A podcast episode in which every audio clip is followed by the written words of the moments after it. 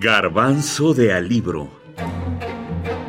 El autor es su escritura. Su obra. Guadalupe Dueñas. Tiene la noche un árbol. La autora. Soy tapatía de ascendencia española y árabe. Mi mamá cantaba, mi papá comía gato. Fuimos 14 hermanas. No me conviene decir que soy la mayor, pero soy la primogénita, descontando a mi hermana Mariquita, la del bote. La naturaleza me ha dotado de lo mejor, hasta con talento.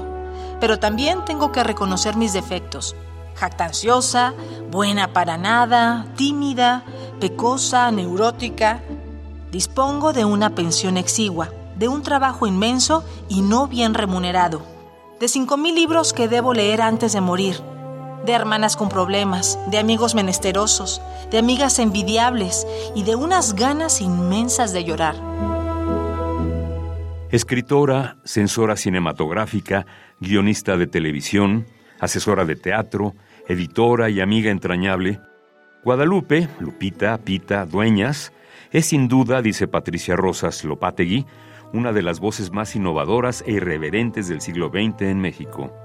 Empezó a publicar cuando casi tenía 44 o 46 años. Tomó por sorpresa a sus contemporáneos, como los grandes creadores que arrancan de las vivencias el retrato preciso de la condición humana. María Guadalupe Dueñas de la Madrid nació en Guadalajara, Jalisco. Aunque fue la primogénita, no fue la mayor de sus hermanas. Mariquita, su hermana mayor, a quien hiciera protagonista en uno de sus relatos más famosos, falleció recién nacida. Mariquita nació primero. Fue nuestra hermana mayor. Yo la conocí cuando llevaba 10 años en el agua y me dio mucho trabajo averiguar su historia. Tiene la noche un árbol. Guadalupe Dueñas. Fondo de Cultura Económica, cuarta edición 2023. Eh, Guadalupe Dueñas es un caso realmente excepcional dentro de nuestras letras mexicanas contemporáneas, bueno, del siglo pasado, porque sorprende en muchos sentidos. Eh, en primer lugar, porque es autodidacta, pero desde muy pequeñita tuvo una gran curiosidad y un gran poder imaginativo y esta curiosidad eh, es, realmente extraordinaria en una niña que además va a crecer en un ambiente sumamente religioso, muy estricto de parte de su padre, que iba a ser seminarista.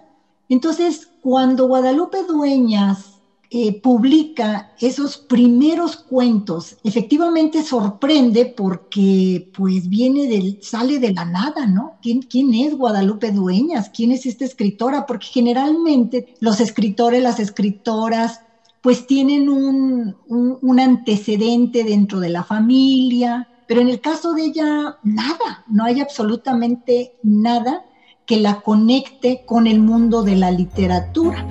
Patricia Rosas Lopategui. Profesora e investigadora de la Universidad de Nuevo México. No se sabe exactamente su fecha de nacimiento. Ella consignó haber nacido el 19 de octubre de 1920.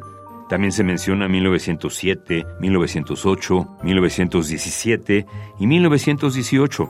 Su hermana menor menciona, yo creo que mamá Pita nació entre 1908 y 1910. Eso es lo que yo creo. Guadalupe Dueñas fue becaria del Centro Mexicano de Escritores en la promoción 1961-1962 con el proyecto de elaborar su única novela, Memoria de una espera. En ese periodo coincide con Inés Arredondo, Vicente Leñero, Miguel Sabido, Jaime Augusto Shelley, Gabriel Parra, entre otros. Recuerda Vicente Leñero, cuando concluyó la beca, Guadalupe Dueñas nos ofreció una chamba como salvavidas se trataba de escribir telenovelas para Ernesto Alonso en Telesistema Mexicano. Gabriel Parra y Jaime Augusto Shelley dijeron no de inmediato. Aceptamos Inés Arredondo, Guadalupe Dueñas, por supuesto, Miguel Sabido y yo. De inmediato fuimos con Ernesto Alonso a su casa de las campanas, atrás de la iglesia del Carmen en San Ángel. Tiene la noche un árbol, Guadalupe Dueñas, Fondo de Cultura Económica, cuarta edición 2023.